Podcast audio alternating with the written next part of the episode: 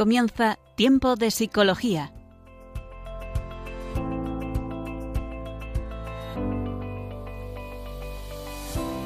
Nos acompaña a lo largo de la próxima hora Cristina Velasco.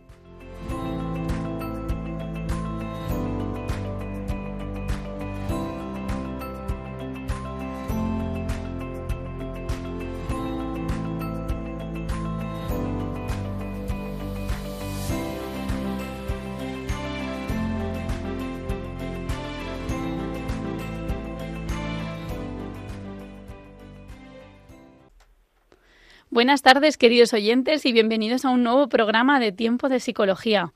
Estamos aquí en este mes de enero, un mes especial para la radio, porque seguro que ustedes lo han escuchado, pero este mes la radio cumple 25 años en España. Eh, yo quiero personalmente pues dar las gracias por, por la oportunidad de estar aquí, de, dirigirnos a, a, ustedes a través de las ondas, que, que la Virgen pues nos guíe, nos ayude eh, y sobre todo que nos haga cada día acercar a más personas a Dios, que al final es lo importante. Así que nada, comenzamos un nuevo programa. Saben que este programa de psicología les habla Cristina Velasco, psicóloga y profesora de la Universidad CEU San Pablo, y tratamos aspectos de la psicología pues a la luz del Evangelio y desde la antropología cristiana. Nos adentramos en diferentes ámbitos de la psicología y hoy en concreto vamos a hablar de un tema eh, que toca la psicología social, tiene que ver con, el, con la prevención del racismo y la xenofobia desde el ámbito educativo. Eso es lo que vamos a tratar principalmente en la sección de entrevista al experto con una psicóloga especializada en este campo y además en Educar en un Mundo Loco hablaremos con Daniel Lozano de la virtud de la audacia. Así que con mucha ilusión comenzamos este programa.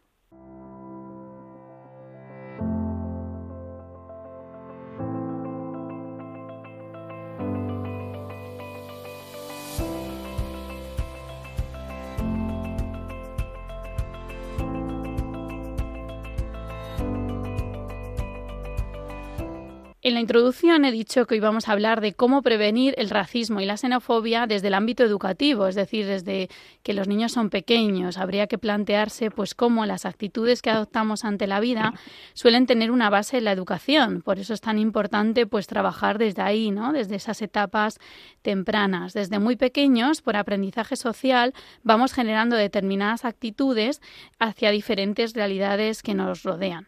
Prevenir el racismo y la xenofobia resulta de especial interés, ya que cada día nuestra sociedad es más intercultural y globalizada.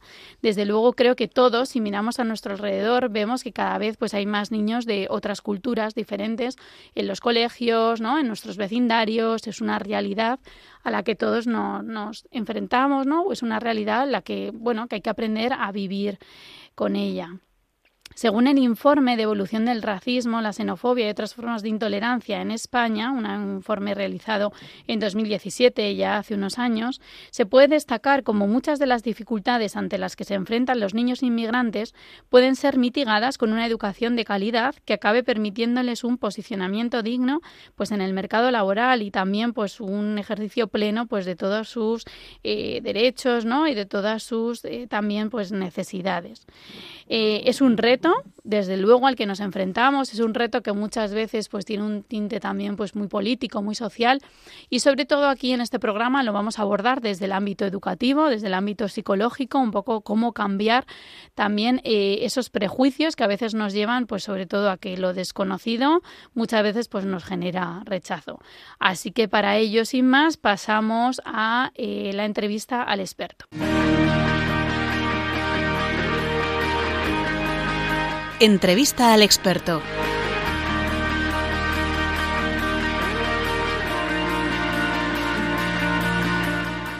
Aquí seguimos en tiempo de psicología, les habla Cristina Velasco y mm, estamos ya en la sección entrevista al experto en la que voy a pasar a presentar a nuestra invitada especial de hoy, que es Rosa González, es psicóloga educativa y clínica, trabaja en la Fundación Senara y coordina el proyecto Juntos Somos Más, aparte tiene pues una amplia experiencia trabajando pues en centros educativos, así que bienvenida Rosa a Radio María. Encantada Cristina, un gusto. Muy bien, pues nada, Rosa, lo primero, muchas gracias por estar aquí. Ya tenía yo ganas de invitarte hacía tiempo, porque llevamos a, pues tiempo también trabajando, ¿no? Y coordinando un poco pues estas áreas vuestras en las que trabajáis y que son muy interesantes porque realmente es una realidad en la que todos estamos en el día a día, ¿no? Padres, educadores, eh, personas mayores, eh, bueno, niños, porque al final los prejuicios, el racismo, la xenofobia, pues nos, nos afecta a todos. Así que, bueno, como primera pregunta yo quería plantearte, cuando hablamos de racismo, ¿esto qué significa? Bueno, pues el racismo todos entendemos, ¿no? Que es eh, una mala opinión o un desprecio hacia otra persona o, grupo de personas por el color de la piel, solamente por, por tener esas diferencias más físicas. Vale, ¿y nos podrías dar algún ejemplo eh, de actitud concreta en la que podamos ver que realmente una persona es racista, ¿no? O a lo mejor algún ejemplo que te hayas encontrado yendo a los centros educativos. Mm. Bueno, pues lo más común que, podemos encontrar o que se nos viene es eh, pues decir a alguien, ¿no? Como negro, con, desprecio, ¿no? O, tú, o, no te lavas, o pues personas también, ¿no? De etnia gitana que, que pueden recibir este tipo de, de comentarios. Sí, o sea, suelen ser eso, ¿no? Frases o a veces actitudes que nos llevan a despreciar al otro simplemente pues por, por tener ese matiz distinto, sobre todo de la raza, ¿no? De, del color de piel, ¿no? De, la, de su procedencia, de la etnia, como decías. ¿Y la xenofobia qué es? Porque vosotros trabajáis ambos eh, conceptos, eh, trabajáis para prevenir ambos. ¿Cómo diferenciaríamos la xenofobia del racismo o qué matiz tiene diferente? Bueno, la xenofobia está más enfocada hacia el odio específico a, las personas extranjeras en general, ¿no? Hay veces que podemos tener como los mismos rasgos físicos, pero, pero es una actitud pues hacia personas que, proceden de otras culturas, que proceden de otros países y, en ese sentido se les discrimina por esa diferenciación. Es cierto que el racismo y la xenofobia pues a veces están eh, un poquito mezclados. En este mundo que estamos viviendo, pues nos podemos encontrar con, con personas que, que, físicamente, ¿no? Pues eh, pueden ser mm, o tener rasgos, por ejemplo, más más africanos, pero pero llevan en España muchas generaciones y ser españolas. Entonces, pues ahí sí que sería como un racismo puro, porque pues compartimos cultura, compartimos idioma pero, pero bueno, pues en este mundo tan, tan globalizado, eh, pues a veces diferenciarlo es, es difícil. Es difícil, por eso lo trabajáis más, más de la mano, ¿verdad? Sí, es cierto que, que escuchar, por ejemplo, en, partidos de fútbol, ¿no? que hemos oído ese tipo de, de comentarios, no está bien visto. No está bien visto socialmente eh, escuchar un comentario pues hacia, hacia personas pues por tener esos rasgos. Pero la xenofobia se mezcla más. Eh, sí que se pueden encontrar eh, pues eh, pensamientos, actitudes, comentarios que, que, están más tolerados socialmente, ¿no? Pues decir, bueno, pues bueno, pues es que tú, pues, no sé, por ser de este país o por ser venezolano, o por hmm. ser tal, o, eso está más aceptado y, y trabajarlo, pues, pues requiere, pues, indagar un poquito más, es más sutil. Claro. Sí que es verdad lo que comentas, que a veces ese racismo o esa xenofobia igual no es tan explícita, ¿no? Como hacer un insulto, sino que son actitudes un poquito más sutiles, ¿no? O a veces también como, incluso en el ámbito educativo, ¿no? Pues a lo mejor eh, rechazar a un niño, eh, dejarlo de lado, ¿no? O sea, quizá no a lo mejor un ataque directo, pero quizá al final como, o incluso en los padres, ¿no? Bueno, pues que no se lleve con este niño porque este niño, pues, es de otra etnia, ¿no? O es diferente. ¿Eso también ocurre? ¿Eso también podría ser una especie de racismo, xenofobia. Sí, en los patios, a ver, hay veces que, que, puede ser comprensible, porque es cierto que nos gusta estar con, con nuestros iguales, con las personas que comparten ¿no? nuestras mismas ideas. Entonces, eh, por ejemplo, cuando alguien cambia de país, que, supone pues una dificultad, ¿no? Eh, pues eh, juntarte, ¿no? tener amistad con alguien que, que puede compartir, pues, pues alimentos, experiencias y demás, tener amistad con alguien eh, pues se me, ocurre, ¿no? Un niño que viene de Colombia y se encuentra en el patio otro niño que es de Colombia.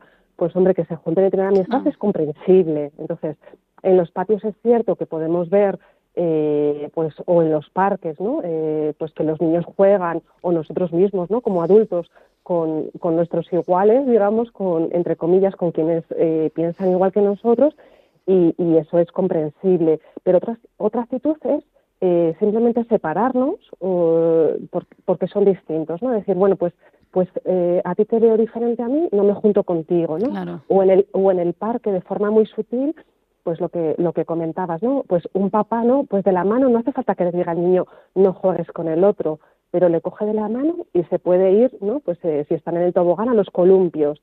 Entonces, claro, el niño dice, bueno, pero si es que me iba a acercar al otro a hablar con él, ¿no? Mm. Y el papá o la mamá, pues eh, de, con esa comunicación no verbal, pues tiene, tiene ese comportamiento de rechazo.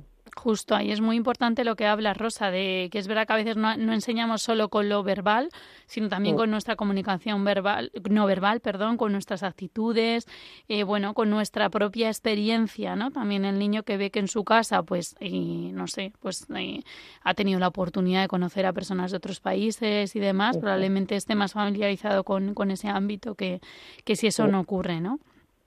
Y Rosa, desde vuestra experiencia en la Fundación, que sé que trabajáis este ámbito educativo, pero también otros, ¿por qué os parece importante trabajar este aspecto, ¿no? De prevenir e integrar a las personas que vienen de otros países. Bueno, pues eh, aquí en, Madrid, ¿no? Que, contamos con, pues actualmente, según, según los últimos porcentajes, con el 17% de la población que, procede de otros países, la realidad que vivimos en Fundación Senara, ¿no? que tenemos a personas pues eh, pues en situación vulnerable y a lo largo de estos 25 años, más de 25 años que llevamos trabajando, compartimos aniversario, pues eh, hemos atendido a personas pues de diferente procedencia, diferente cultura y en ese acompañamiento de inserción sociolaboral, porque tenemos programas de empleo, pues les acompañamos en, esa búsqueda, ¿no? Pues hacer currículos, hacer esas entrevistas, en esas conversaciones a lo largo de todos estos años se ve esas dificultades, ¿no? De, integración social, de insertarse, también los miedos que viven, entonces, bueno, pues se veía la necesidad pues eh, de ayudarles, de acompañarles como, como adultos, porque en esos itinerarios sociolaborales son, son adultos, y a la vez en la experiencia mm, de, programas de apoyo socioeducativo en, en los colegios, también se veía en los menores pues esa necesidad de, acompañamiento y de, y de ayudarles a una integración real. ¿no? Bueno, pues mm. en Fundación Senara tenemos como, como identidad esa atención integrada a cada persona y ese y ese respeto a, la dignidad de todos, ¿no? Entonces, bueno, pues eh, mm. nos ha movido eh, pues los últimos años y también un poco el sentir en, en Europa, pues a fomentar estos programas más preventivos desde el ámbito educativo. Ese ha sido el, el recorrido. Claro, desde luego, eh, bueno, lo que dices, ¿no? También compartís aniversarios, ¿verdad? Que fue ha sido el 25 aniversario, qué bien, eh, qué, ilusión también ir ahí a la par, ¿no? Es verdad que siempre vuestro enfoque también tiene que ver con la dignidad personal de cada uno, creo que eso también es importante, ¿no? Porque a veces en el campo de, de la integración y de, es verdad que se han mezclado muchos también, pues, eh, prejuicios, valores, ¿no? Como desde un ámbito eh, pues em, eh, más social o más político y es verdad que al final tenemos que ir ¿no? desde el Evangelio, ¿no? desde nuestra antropología cristiana a entender que cada uno pues tiene su, su, dignidad y todos somos hijos de Dios. ¿no? Entonces yo creo que desde ese enfoque también se puede ayudar muchísimo a, las personas. Em, sí que es verdad que resulta eh, curioso el, el ver, mm, o sea, o el entender por qué rechazamos eh, aquello que es diferente, ¿no? Yo creo que eso ocurre por desconocimiento normalmente. No sé si tú tienes alguna otra hipótesis eh, compartida, pero es verdad que como psicólogo, ¿no? Pues eh, nos resulta interesante ver las actitudes que al final también son muchas veces prejuicios, ¿no? Son esos pensamientos que tenemos dentro de nosotros y que están como muy anclados, son nuestras creencias, ¿no? Que a veces son por experiencias que hemos tenido, pero a veces no tiene por qué tener experiencia. Pues yo qué sé, que las personas de un determinado país, ¿no? O que los españoles en general pues somos muy gritones, ¿no? Yo qué sé, ¿no? Eso puede ser una, una, un prejuicio, porque a ver, luego igual nos encontramos con gente que lo es y gente que no lo es, ¿no? Pero tendemos a rechazar aquello que es diferente, aquello que nos genera cambio. ¿Por qué crees que eso ocurre? O sea, si habéis encontrado algún motivo. Bueno, pues es cierto que, que, es muy interesante ¿no? esta pregunta, porque al final eh, a todas las personas nos interpela, ¿no? El, por qué rechazamos aquello que, no es como nosotros. El, miedo, el buscar también como esa identidad y, esa seguridad, ¿no? La seguridad y ese apego es, básico en toda persona, ¿no? En, el, en el, desarrollo evolutivo, ¿no? Y en, y en, la primera infancia, desde que somos pequeños, eh, pues los niños, ¿no? Los bebés, todo aquello que, que, es diferente a su papá o a su mamá, ¿no? Pues van descubriendo y en ese mundo, pues eh, tienen que ir integrando esas diferencias. Entonces, eh, pues eh, entiendo que, que, al final se basa en, en, esa historia personal de cómo, de cómo afrontamos y de cómo vivimos eh, la realidad. Yo a nivel personal, como, como Rosa, ¿no? Eh, tenía como muy presente la, la, la frase de, de, Juan Pablo II, ¿no? Que decía, no tengáis miedo. Al final el, el, el miedo es una realidad que, nos llega a todos. Y, y, bueno, pues en el ámbito que estamos trabajando, pues más a nivel psicológico, más a nivel de la, de la intervención social y de la prevención en, en centros educativos para cualquier persona que, que, con la que estemos trabajando, es eh, ayudarles a, a, afianzar su identidad y a tener esa, esa autoestima y a tener esa confianza como son, ¿no? Que, que se les tenga respeto pues eh, a las ideas, aunque no las compartamos, aunque podamos pensar distinto, pero, pero que tienen esa dignidad que hay que reconocer. Entonces, uh -huh. bueno, pues entiendo que ese, ese rechazo sí que se puede basar en experiencias, como, como comentas, y también en, en las heridas al final afectivas que podemos tener que no nos abren a, a los demás, ¿no? Que, pues, que, que nos pueden mover pues a, uh más a cerrarnos en nosotros mismos. Claro. Y cuando preparábamos el programa, eh, me, me, hiciste alusión a un documento que había de Juan Pablo II, ¿no? En el cual él hablaba también de cómo acoger pues esta realidad que ya, claro, con nuestro Papa Juan Pablo II, pues ya empezaba a ser eh, pues una realidad en la que la gente pues se movía de país. Bueno, la inmigración siempre ha estado, ¿no? Porque siempre, pues por guerras, por situaciones, yo a veces también pienso que, que muchas veces nos ponemos poco en el lugar de aquella persona que tiene que salir de su país, dejar todo. Yo a veces eso mucho también se lo intento decir a mis hijas, ¿no? Que es un poco el ámbito más infantil que yo trabajo. Luego también en el ámbito universitario, pues lo mismo. Tengo muchos alumnos que vienen de fuera a estudiar y cuando uno viene de fuera, pues es como que hay que acogerle, ¿no? Que hay que invitarle, que hay que tenemos que ser mmm, nosotros los que nos pongamos un poco en su piel de, oye, que esta persona ha dejado su casa, ha dejado su país. No quiero decir cuando lo dejas encima en situaciones por conflicto, por guerra, por pobreza, ¿no? O sea, entonces, eh, o sea, ¿cómo, cómo, se, ¿cómo haríamos esa verdadera integración? ¿no? Yo una cosa que se me ocurría, pues eso, ¿no? Acoger al otro, eh, que te cuente cosas de dónde viene, ¿no? Porque al final también eso es un poco el enriquecimiento. No sé si que, crees que eso contribuye también a una verdadera integración y a no quedarnos un poco en lo superficial de, sí, la inclusión, muy bien, pero luego cómo verdaderamente lo llevamos eso a nuestro terreno. Pues pues bueno, como comentas, ¿no? Con esa empatía, ¿no? Con, con escuchar a los demás, con, con saber. Eh, se me venía también a la cabeza, ¿no? Oyendo los, lo que comentabas, ¿no?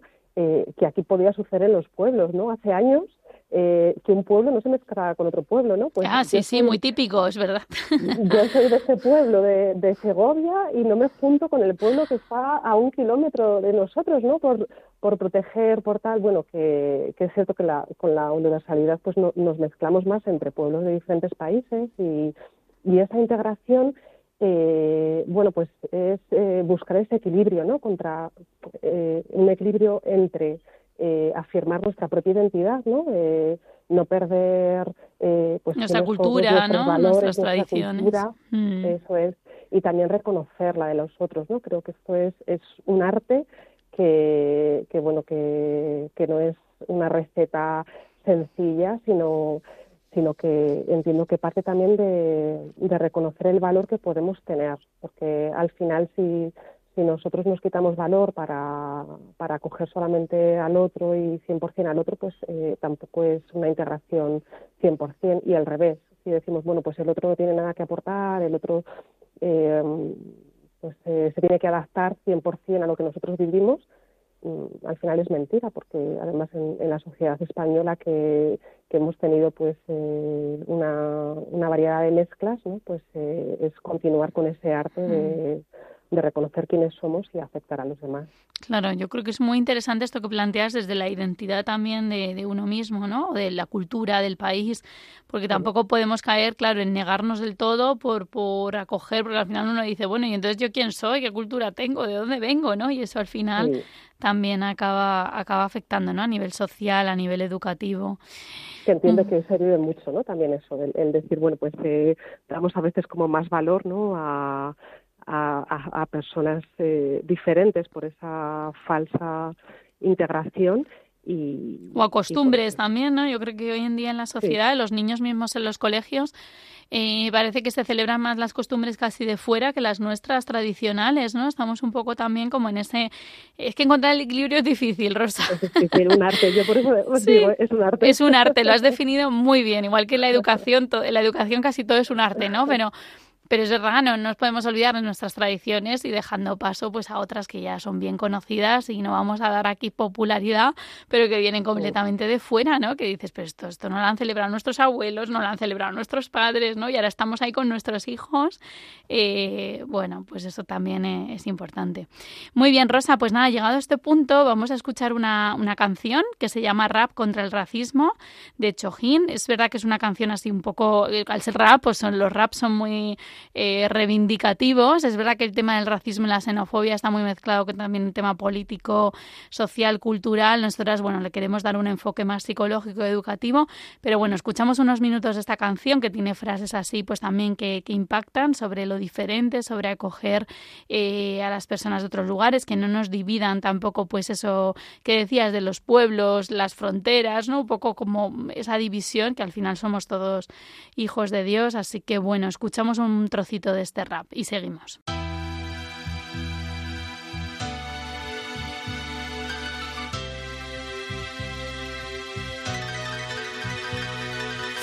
El subidón de estar aquí todos unidos se pierde un poco cuando piensas en el motivo. Todos distintos con su rollo y con su estilo, pero es hip hop y hay que dejarlo bien clarito. ¿Te has parado a hablar alguna vez contigo mismo? La vida puede ser de otro color si se habla de racismo. No vengo a dar un discurso de derechos humanos. Y vengo a contaros una de romanos. Es la lucidez frente a la estupidez que existe. Yo me pregunto dónde empieza y dónde acaba el chiste. O el desplante al vendedor ambulante, que es otro currante, con familia y un futuro por delante. Cada uno es único en su especie, no hay motivo ni razón para que se desprecie. Es el temor a la igualdad, ignorar lo diferente. Pues nos separa una absurda clase social permanente. Máximo odio por la mínima razón. No hay color, no hay comparación, tan solo otro episodio. Donde el más intolerante fascismo no se cura leyendo y el racismo viajando tampoco. Por muchas canciones que hagamos, por mucho que nos manifestemos, por muchas víctimas que sufran o caigan a lo largo del terreno, no nos concienciamos, así nos va. Y en el artículo número uno escrito está Nacemos libres e iguales en derecho y dignidad. A ver, ¿por qué es tan difícil llevarlo a cabo fuera del papel? Alto, bajo, feo, guapo, negro, blanco, ¿qué más da? Dentro de 100 años todos calvos bajo tierra, va. ¿No has probado nunca conocer a un extranjero? Fíjate en los niños, ellos saben de qué va este juego. Y es que la raza humana es un crisol. Y el que no pueda ver belleza en esto no merece ver el sol. Paso el relevo al compañero para este mundo nuevo, el del triunfo del amor contra el miedo. Cuando la bestia racista siente rabia y muerde, cuando la fobia se contagia y hierve, acusándote de no ser igual. Cuando en un mundo global buscar comida en otra tierra te convierte en ilegal. Cuando la ley de extranjería te atrapa sin motivo y la hipocresía tapa sus ojos y sus oídos, racismo, imaginación. Cuando solo ven la piel y se olvidan de mirar al corazón. Nadie te pide que salves el mundo de su dolor, todos perdimos la fe en un futuro mejor. Muy bien, pues aquí estamos hablando de la prevención del racismo, de la xenofobia, por eso hemos escuchado este, este rap en el que, bueno, pues de alguna manera reivindican, eh, pues eso, ¿no? Que no, no vienen a dar discursos, pero sí, pues de alguna manera a, hablar, pues de, de, de la unión, de que todos nos podemos ayudar entre unos y otros de que al final pues somos únicos, ¿no? Que todos tenemos algo que aportar eh, la raza, pues el color, no nos deben eh, diferenciar, dividir, así que bueno, realmente es un poco reivindicativa, ¿no? Pero dice, no hay color, no hay comparación. Entonces, bueno, pues aquí seguimos hablando en tiempo de psicología sobre la prevención del racismo y la xenofobia desde el ámbito educativo. Les habla Cristina Velasco, psicóloga y profesora en la Universidad CEU San Pablo. Y estamos aquí también con Rosa González, que es psicóloga educativa y clínica, eh, trabaja en la Fundación Senara y estamos con ella compartiendo pues cómo, cómo prevenir esta, esta, bueno, pues este racismo, esta xenofobia, este miedo a lo diferente. Bueno, Rosa, ahora me gustaría que nos contaras un poquito más sobre el proyecto Juntos Somos Más que tú coordinas, cómo surge, quiénes están implicados. Cuéntanos un poquito.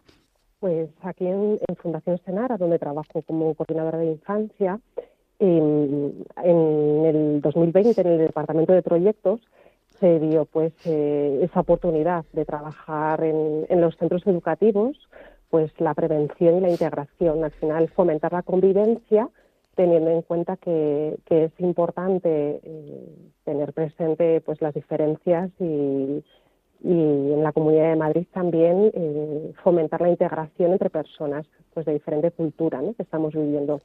Entonces, pues desde ahí planteamos un proyecto que, fue posible pues gracias a, los fondos del Fondo Social Europeo. Es un proyecto que es gratuito para centros educativos. Esto es muy interesante porque, porque ofrecemos sesiones eh, con menores, con profesores, con familias. Entonces, bueno, pues eh, llevamos ya tres años trabajando, este es el cuarto año que, que, vamos a implementar estas actividades y, bueno, pues eh, si quieres te cuento poco a poco en, lo que consiste, ¿no? lo que hacemos en el día a día, pero surgió eso hace hace tres años. Ah, fenomenal. Em, de alguna manera me encanta el concepto este de convivencia, ¿no? O sea, yo creo que al final, eh, claro, si hay algo que hacen los coles en los niños es estar muchas horas al día, eso es evidente, y todo lo que allí pasa es de suma importancia, porque bueno, luego hay, me has comentado que también trabajáis con las familias, ¿no? Como pilar también entiendo, fundamental a la hora de lo que decíamos, ¿no? De generar actitudes, prejuicios y demás. Eh, y bueno, no sé, en vuestra experiencia, em, al estar implicados centros educativos, profesorado, alumnos y demás, eh, ¿cómo veis que impacta ¿no? esto en los alumnos? De, qué temas les habláis en estos programas y, veis y notáis que a ellos les puede ser interesante? Pues eh, ha sido muy interesante el darles un espacio para hablar de estos temas. Es decir, sí que nos encontramos con, con, aulas, con menores que, pues, que son pues, de diferentes países, que, pues, que han podido que han podido venir recientemente, llevar muchos años, o que sus familias pues, eh, pues, tienen una cultura diferente y están conviviendo, y, y, en ocasiones no han tenido la posibilidad pues de hablar de cómo se sienten, de cómo están, de cómo viven de cómo viven el, esas diferencias ¿no? que, que son tan tan tan claras. Y fíjate no algo espacios muy interesante perdona. Ay no no perdón Rosa es que te he cortado yo. Fíjate yo creo que lo primero que dices y súper interesante es crear un espacio o sea eh, algo tan sencillo sencillo que no es sencillo no crear ese espacio entiendo cuando llegas al aula eh, no sé, cómo te miran los alumnos cuando llegas tú al aula, Rosa, y les vas a hablar de esto, ¿qué caras ves en ellos? ¿Qué, qué, cuál es tu sensación? Pues siempre muy buena, ¿no? Porque, porque la verdad es que el, trabajo que hacen los profesores es, es, impresionante y, siempre que venga alguien de fuera, pues, eh, pues acogen con, con mucha apertura. Normalmente el, el una actividad, pues hay algunos que pueden decir, wow, qué bien, nos perdemos pues esta asignatura o tal, pero en general eh, lo positivo es decir, bueno, pues, eh, ¿qué nos van a decir, no? Normalmente, claro, les han comentado, pues va a venir esta persona, van a venir a trabajar sobre este tema, tal, con lo cual, pues, pues es muy bueno, ¿no? Y, también agradecen que vayamos desde fuera a hablar de, de temas que ellos en el día a día que el profesor en el día a día tiene que enfrentarse a ellos, ¿no? Eh, ¿Cómo fomentáis? Hablabas de convivencia, ¿no? En el centro educativo, ¿cómo cómo se fomenta, ¿no? O sea, de qué temas o de qué, de qué aspectos les habláis en esas sesiones como para que fomentar, entiendo que con la colaboración del profesorado, del centro educativo, para fomentar esa convivencia. Bueno, pues es, es esencial lo que dices, ¿no? Con, con la colaboración del profesorado.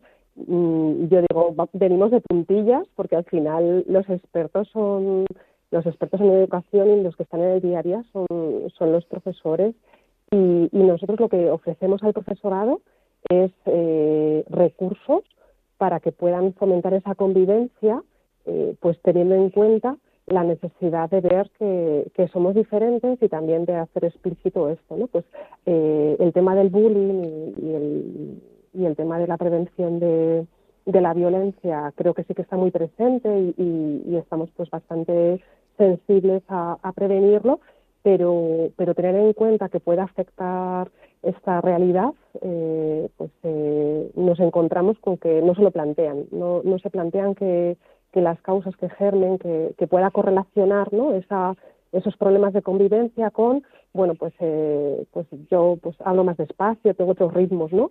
A nivel cultural, pues eh, eso me afecta a la conversación con los demás. Entonces, bueno, pues un pilar fundamental es el profesorado y trabajamos con ellos en una sesión de formación de una hora con, con recursos que les ofrecemos. Un pilar esencial eh, es la familia, porque al final la familia es la primera educadora ¿no? de, de los menores y con las familias pues tenemos también una sesión en la cual pues introducimos eh, tema de, redes sociales y prevención de odio en, redes sociales con los más peques les, les vamos a ofrecer este año un reto muy muy chulo de pues que, que, es a través de un cuento que hemos elaborado que se llama El niño con una caja en la cabeza entonces vamos a dar ese cuento para que lo puedan también leer en familia y que cada día pues puedan trabajar pequeñas cositas y que la propia familia pues pueda profundizar. Y luego con los menores, que los he dejado al final, lo que hacemos son talleres, son, son dinámicas, donde fomentar la empatía, pues les presentamos situaciones, ¿no? Para, para ver cómo se sienten también esas consecuencias del racismo, ¿no? Pues ver pues esa exclusión lo que supone y, y, estrategias pues para favorecer esa comunicación y que se puedan acercar a otros. Claro, qué bien, Rosa. O sea, yo creo que trabajar desde este enfoque tan integral, ¿no? contando con educadores, con familia, eh, con los propios niños, ¿no? Es, es, que es fundamental, ¿no? Y tener ese espacio, porque es que a veces es verdad que no damos espacio a los menores a hablar de ciertos temas, porque los damos por hecho, ¿no? Los pasa un poco igual con los temas de la sexualidad, ¿no? Lo, relacionabas también con el tema de la prevención del bullying, ¿no? Del acoso escolar, parece que no, pero todo esto puede estar como subyacente ¿no? A lo que luego ellos hacen en redes sociales, a lo que luego genera, pues, un, eh, pues eso, ¿no? Un, eh, porque, porque a través del móvil sí que me atrevo a mandar un mensaje y, sin embargo, en clase igual no lo digo, ¿no? O sea, como, como, como ellos también empiezan a relacionarse con todo esto, pues me parece súper interesante, ¿no? Eh, plantear este... Además, el lema me encanta, juntos somos más. Yo desde que lo vi la primera vez me encantó porque es que es verdad o sea, juntos somos más, ¿no? Creo que esta mentalidad también tan individualista, tan tú puedes con todo, tan, que yo siempre la critico mucho, seguro que algún oyente que ya me ha escuchado más veces ya me lo ha escuchado, eh, porque al final es que nos necesitamos unos a otros, ¿no? Y, y, en la clase, que los niños pequeños se den cuenta de eso, de que los amigos eh, son una ayuda, ¿no? No, no son eh, un rechazo, pues es fundamental. es curioso eh, que, justo empezamos a, realizar el proyecto eh, cuando salimos de, estar confinados. De la pandemia, ¿no? Porque es de la pandemia. justo. Y, bueno, pues el lema de la campaña, eh, ese 2021, fue Mézclate. Ah, y el vídeo que el vídeo que tenemos es como sal de tu burbuja, ¿no? Que también en, lo que estamos viviendo actualmente, que, que, tuvimos como rechazo, ¿no? pues eh, en, ese compartir, en ese convivir, pues eh, el, salir de tu burbuja que, que, es, importante en esta pospandemia que, Totalmente, me parece que tenemos como una, eso es, ¿no? subyacente un poco lo de los grupos burbuja, lo de no voy a ir por si me contagio, por si me mezclo, por si total, qué, qué bueno ese lema, mezclate. Mm. Pues sí, coincidió en el tiempo, ¿no? O sea, bueno, no hay coincidencias, ¿verdad, Rosa? No, no hay coincidencias. Muy bien, pues nada, Rosa, eh, darte las gracias por esta entrevista. Es verdad que ha comentado Rosa que uno de los materiales con los que están trabajando este año es eh, leer un cuento de un niño eh, y después en la sección para nota vamos a poner el audiolibro de este cuento. No sé si nos quieres comentar algo relacionado con este cuento que vamos a escuchar en la sección siguiente. Bueno, pues eh, el, cuento al final es el, ver la belleza ¿no? de, la persona y el, y el, animarnos ¿no? a, ver también la belleza de la vida. Así que, bueno, pues no, no, no quiero aportar así como mucho más. Sí que quiero comentar que en la página web de Fundación Senara, en fundacionsenara.org, Hay un apartado de materiales y recursos educativos donde pueden descargarse el PDF del libro, donde pueden también eh, escuchar el, audiolibro que, vais a poner. Y, también las guías didácticas pues, que hemos elaborado con, con Antonio Gervás, con, con Nacho, con la colaboración pues, de Haddock. Y bueno, pues les invitamos a, las familias también a tener esta guía didáctica que elaboramos con empantallados, a meterse en la página web, a seguirnos en, en redes sociales. Y si hay alguien interesado en, en, que vayamos a su centro educativo a realizar el proyecto, que se ponga en contacto con nosotros. Mi correo electrónico es muy sencillito porque es rosagonzález.fundacionsenara.org y nos solicitan que podamos hacer estas actividades. Muy bien, muy bien, Rosa. Pues muchas gracias por, por, hablarnos de esto, de la prevención del racismo, de la xenofobia. Despido a Rosa González, que ha venido, pues eso, eh, para hablarnos sobre cómo prevenir en el ámbito educativo la xenofobia, el racismo, cómo integrar verdaderamente desde, desde este ámbito tan eh, pues tan temprano, ¿no? Que los niños puedan sentirse integrados. Así que Rosa González, psicóloga educativa y clínica, eh, trabaja y coordina el proyecto Juntos Somos Más en la Fundación Senara. Gracias por estar aquí en Radio María. Gracias a ti a vosotros.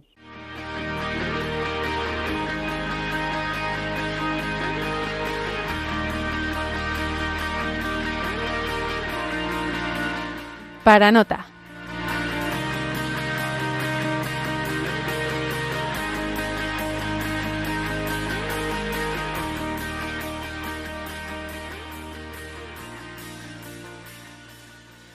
Y ahora, como hemos introducido en la sección Entrevista al experto, en esta sección para nota, en la que siempre aportamos algún material más, alguna película, algún ejemplo concreto de la realidad que estamos hablando hoy, vamos a escuchar el cuento de un niño con una caja en la cabeza.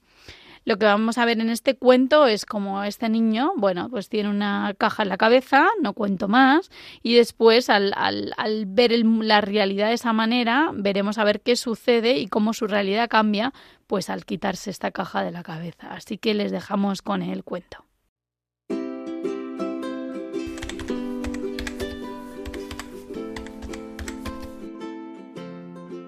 Esto era una vez un niño con una caja en la cabeza. Su padre la llevaba, su madre también, su hermana pequeña, pero si la tenía hasta su abuela. La llevaba puesta en el colegio, en el parque, en los partidos de fútbol, pero claro, no metía ningún gol.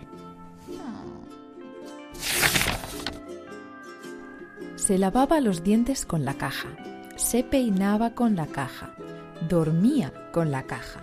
Si salían a comer a un restaurante, la familia entera llevaba su caja en la cabeza.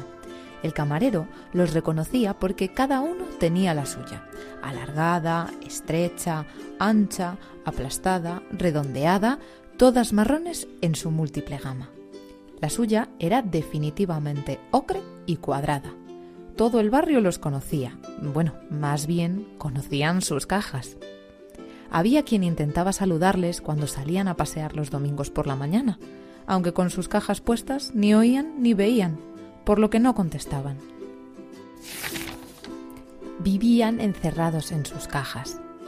La familia del niño con la caja ocre y cuadrada en la cabeza no es que fuera mala o antipática, sencillamente llevaban cajas en la cabeza. Resultó que una mañana un pájaro cantor se posó justo encima de la caja del niño y se puso a hacer lo que mejor sabía hacer, cantar. El niño, sorprendido, trató de atrapar aquel sonidito que escuchaba por primera vez, pero siempre que estiraba su brazo para hacerse con él, se iba. Estiraba y se iba. Volvía a estirarse y volvía a irse. De manera que decidió quedarse quieto, quieto. Así comenzó un nuevo ritual. Cada mañana el niño con la caja ocre y cuadrada en la cabeza salía de su casa, se sentaba en el parque y esperaba su ruidito, que siempre llegaba. Hasta que un día notó que el ruidito empezaba a construir algo encima suyo. Como nunca había visto nada de nada, no podía imaginar que el pájaro cantor estaba construyendo un nido en lo alto de su caja. A los pocos días comenzó a oír muchos ruiditos pequeñitos que procedían de arriba. Se moría de curiosidad, así que quitó la caja con mucho cuidadito. La luz al principio le cegaba y no podía ver nada, pero poco a poco todo empezó a aclararse. Primero vio el cielo azul, luego el sol, las nubes, los árboles.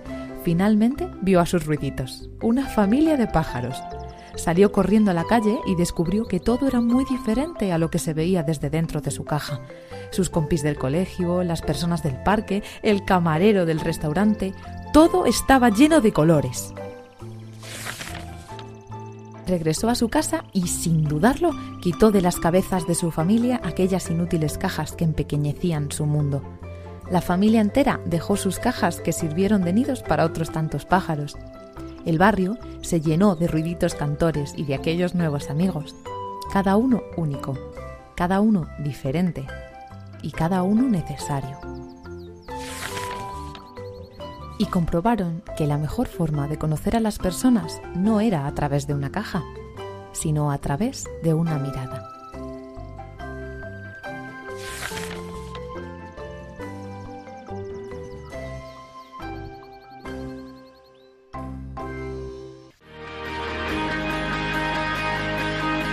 Educar en un mundo loco.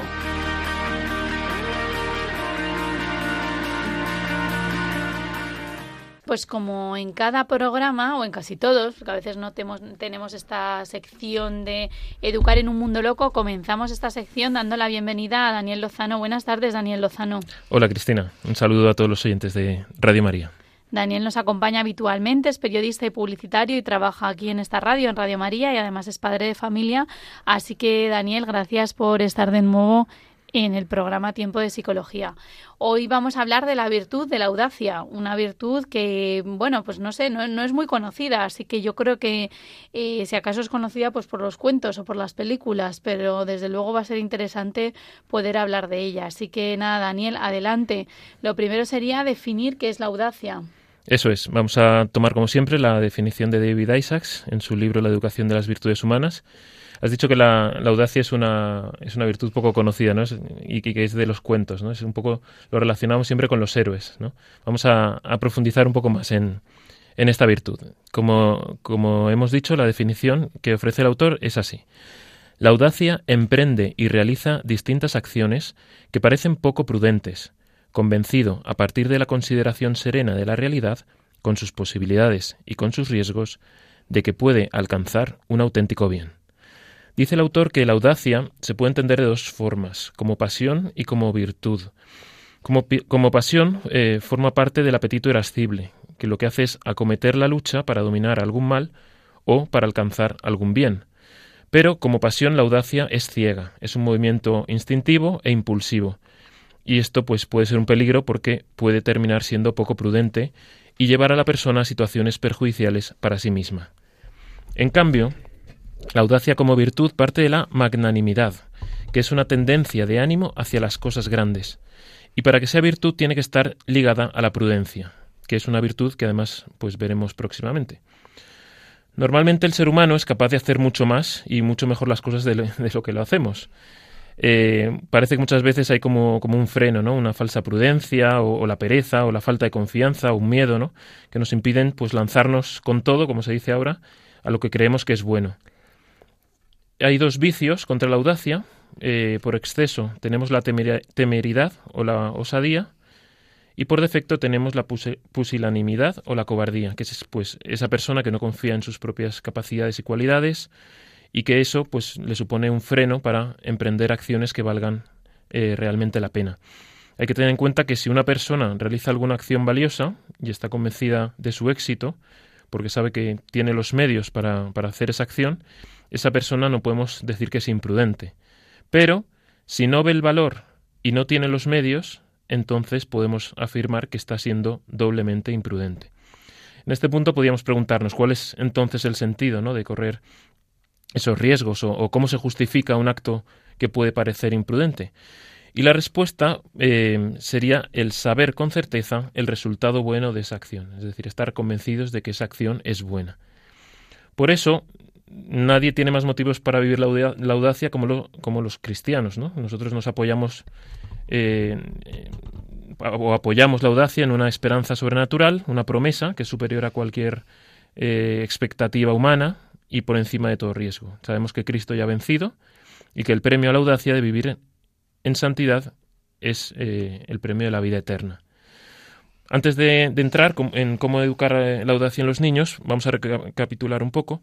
Hemos, hemos dicho que la audacia es una pasión fuerte, que también eh, hay, que, hay que ver qué fines son auténticamente valiosos. Y por último, tiene que haber una decisión consciente, reflexiva, que esté basada en unas convicciones que nos ayuden a cometer esa acción.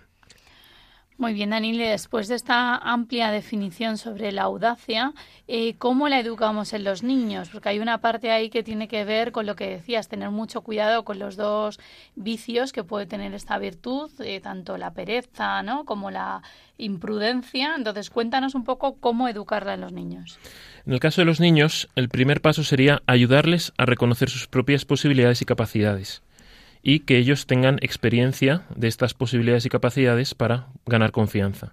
Pues, por ejemplo, eh, darles pequeñas responsabilidades o proponerles pequeños retos que les ayuden eh, a ver de lo que son capaces. De esta forma, van a tener la oportunidad de estar en contacto con acciones y situaciones que ofrecen valor, que son buenas, y podrán identificarlas ellos mismos con mayor facilidad. Cuando sepan identificar estas situaciones en las que puede haber un, valor en juego o, un bien en juego, entonces, eh, hay que enseñarles a no huir de ellas, lo que hemos dicho, ¿no? Ni por miedo, ni por pereza, ni por falta de motivación, puede decir el niño eh, o la niña. He recogido la ropa y ahora mi, madre pues quiere que también haga la cama, ¿no? Entonces eso puede ser desmotivante. Hemos dicho que la audacia es emprender y ir un poco más allá, ¿no? Pero si identifican el bien que hay en estas acciones, pues luego va a ser mucho más fácil que tengan iniciativa para ellos mismos eh, ayudar a ordenar el salón o a recoger la mesa después de comer. Y entonces es cuando surge esta frase mágica que nos gusta tanto a los padres ¿no? oír, que es la de yo te ayudo mamá, yo te ayudo papá. Em, y luego otro aspecto importante también a, trabajar eh, con los niños es, el físico, ¿no? el cuidado de la salud. Y esto puede chocar en un primer, en un primer momento, pero eh, es importante el sentirse en forma, porque eso favorece los buenos propósitos y ayuda a cumplirlos. Y para eso, pues el deporte y otras actividades que exigen al cuerpo y a la, y a la mente esforzarse y dar un poco más, pues pueden ser una ayuda.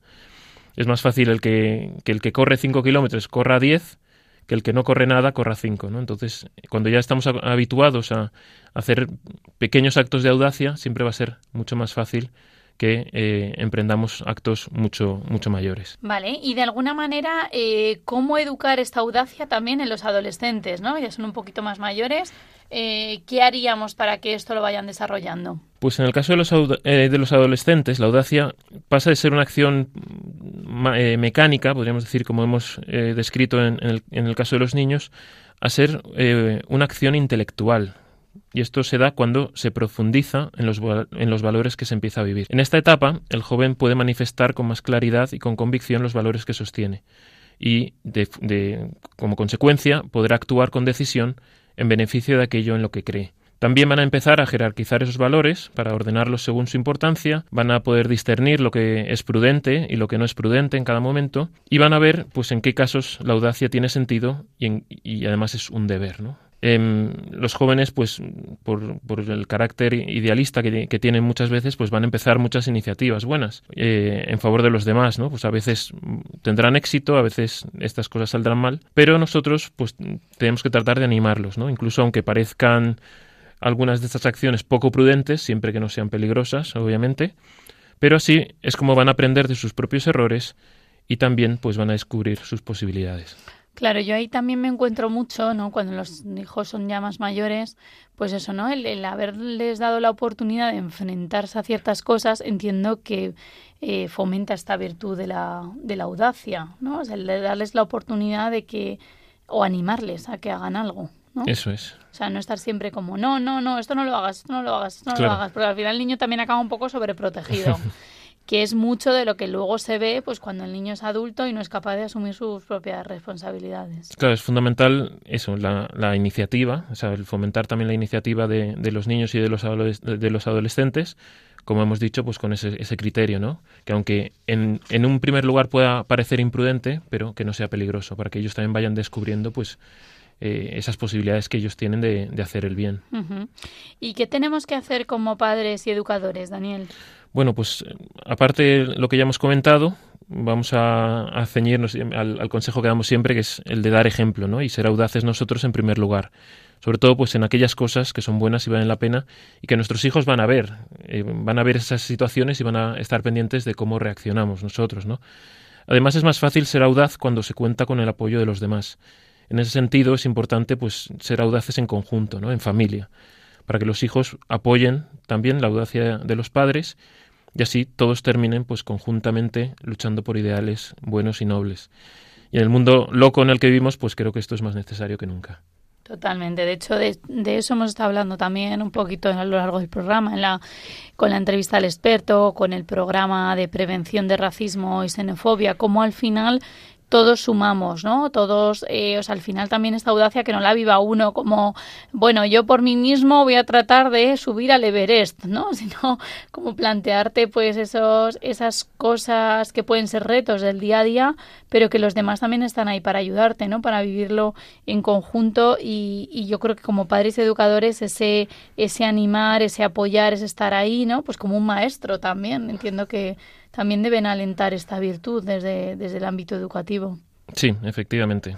Además, también es como el deber, ¿no? En, el ámbito, en, en, la función del educador, ¿no? Pues el, mover y animar a, a, las personas, a los que tiene que, a los educandos, ¿no? A, a, emprender acciones buenas. Claro, viendo aquellos talentos, aquellas cosas que se le dan bien, porque hay niños que, que tienen muchas capacidades para algunas cosas y no, no se les reconoce, ¿no? Eh, muy bien, y, bueno, ¿nos querías añadir algo más de esta virtud relacionada también con nuestra vida cristiana?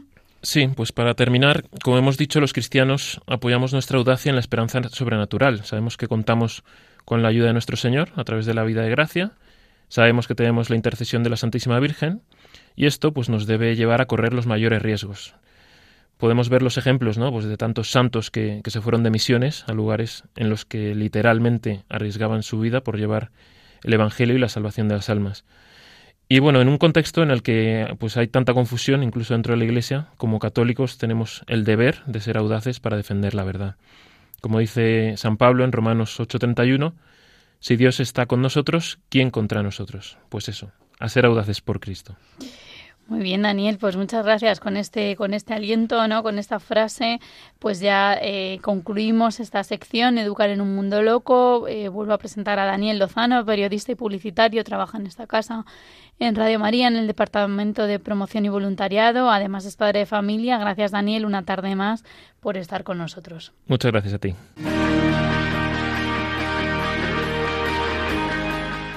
Muy bien, y aquí pues ya damos por concluido, vamos terminando este programa de tiempo de psicología en el que hemos hablado cómo prevenir el racismo y la xenofobia desde el ámbito educativo, es decir, cómo tener en cuenta que los niños pues se den cuenta de que todos eh, somos más, ¿no? De que juntos podemos hacer más cosas y sobre todo que la dignidad del ser humano pues es única, ¿no? Dios nos ha creado a cada uno únicos y, y Dios quiere pues que nos amemos unos, unos a otros, ¿no? Esa caridad y ese amor hacia el prójimo.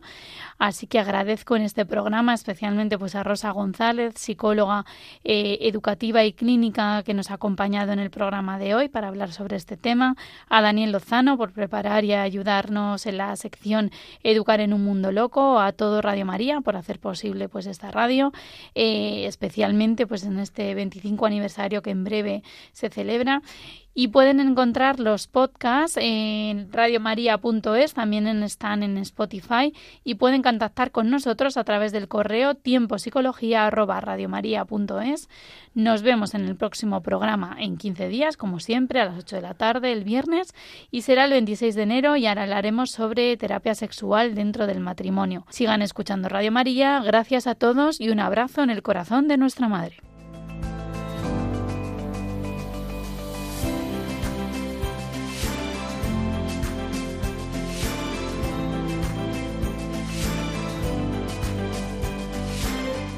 Así concluye Tiempo de Psicología, un programa dirigido por Cristina Velasco.